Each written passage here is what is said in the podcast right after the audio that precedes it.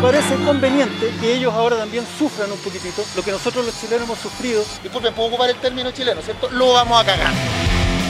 En este episodio hacemos un resumen de lo que ha sido este primer mes de funcionamiento de la Convención Constituyente. Soy Pato López y este es el Cabildo, el podcast Malespina Cheche. Buenos días, Mari Mari, Compuche, Yorana, El pasado 4 de julio y tras superar una serie de inconvenientes técnicos y sanitarios, sesionó por primera vez la Convención Constitucional, que se encargará de redactar esta nueva Carta Magna.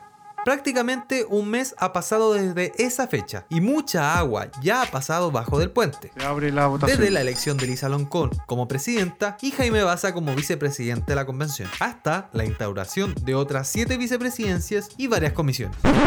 Y si de números se trata, se contabilizó el trabajo de la convención informando que se han celebrado 13 sesiones en pleno, se han realizado más de 115 votaciones, han trabajado más de 230 horas y se llevan 36 sesiones de comisiones y subcomisiones. Todo esto en tan solo 30 días. Y si de polémica se trata, ahora está terrorista pingüín. Yo quiero saber si cada vez que yo le hago una crítica a una persona indígena voy a ser calificada de machista, de clasista. No vengo a pelear por si acaso, ¿ah?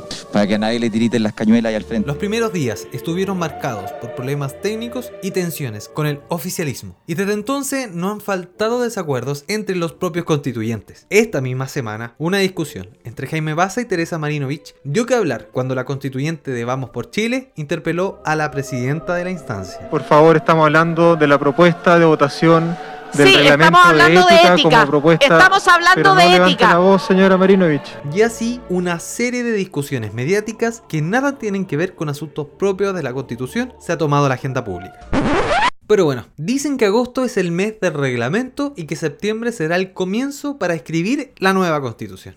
¿Qué tan cierto tiene esto? Lo que co- conocemos es que efectivamente las primeras cuatro semanas fueron de una accidentada instalación porque no, no se previó todo lo que se haber previsto por parte del gobierno. Por dar un ejemplo, bien pudo haberse establecido que todas las regulaciones de cómo dar la palabra, de cómo funcionar antes de que hubiera reglamento, hubiera sido lo que establecía las normas reglamentarias de la Cámara de Diputados y el Senado, o el Senado. O sea, bien pudo haberse organizado mejor esto. Entonces, efectivamente, se perdió tiempo en instalar y comenzar a funcionar y establecer eh, comisiones, etcétera. Él es Javier Causó, es abogado constitucionalista y académico de la Universidad Diego Portales. Así que yo creo que una vez aprobado el reglamento, que yo no creo que sea antes del 18 de septiembre, por dar un ejemplo de, de ese feriado, eh, es probable que empiecen a funcionar y a deliberar el texto de nueva constitución empiece hacia finales de septiembre a discutirse. Yo veo difícil que estén deliberándose, digamos, puede que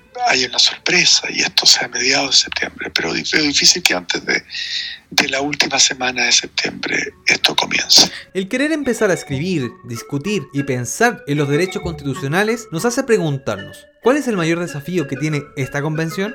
El mayor desafío sigue siendo el mismo de siempre. Los dos tercios de todos los convencionales que existen, eso se dice legalmente, dos tercios de los convencionales en ejercicio. Siempre ha sido un quórum elevadísimo. Conozco solo un otro proceso constituyente que exigió tan alto quórum, que fue el de Sudáfrica, pero ahí un solo partido, el partido Mandela, tenía por sí solo cerca del 60%. Es distinto llegar a dos tercios, que es el 66%, cuando un solo partido tiene el 60%, que cuando ahora estamos ante una realidad tan fragmentada. Entonces, el desafío más grande sigue siendo eh, la combinación de una convención fragmentada más un quórum muy exigente. La redacción de los primeros artículos constitucionales generan una ansiedad de saber qué derechos estarán en nuestra Carta Magna. Y claro, la convención tiene tan solo nueve meses para poder escribirla, prorrogables una única vez por tres meses más, y así culminar su trabajo. Y bueno, el reloj no se detiene. El Cabildo es una producción original de Malespín. Nos puedes escuchar en todas las aplicaciones de podcast. Y si te gustó este capítulo, compártelo con alguien a quien le puede interesar. Búscanos también en Twitter e Instagram como nuestro sitio web malespinacheck.cl. Además de leer e informarte de todos los temas constitucionales en lupaconstitucional.malespinacheck.cl. Este proyecto cuenta con el apoyo de Google News Initiative.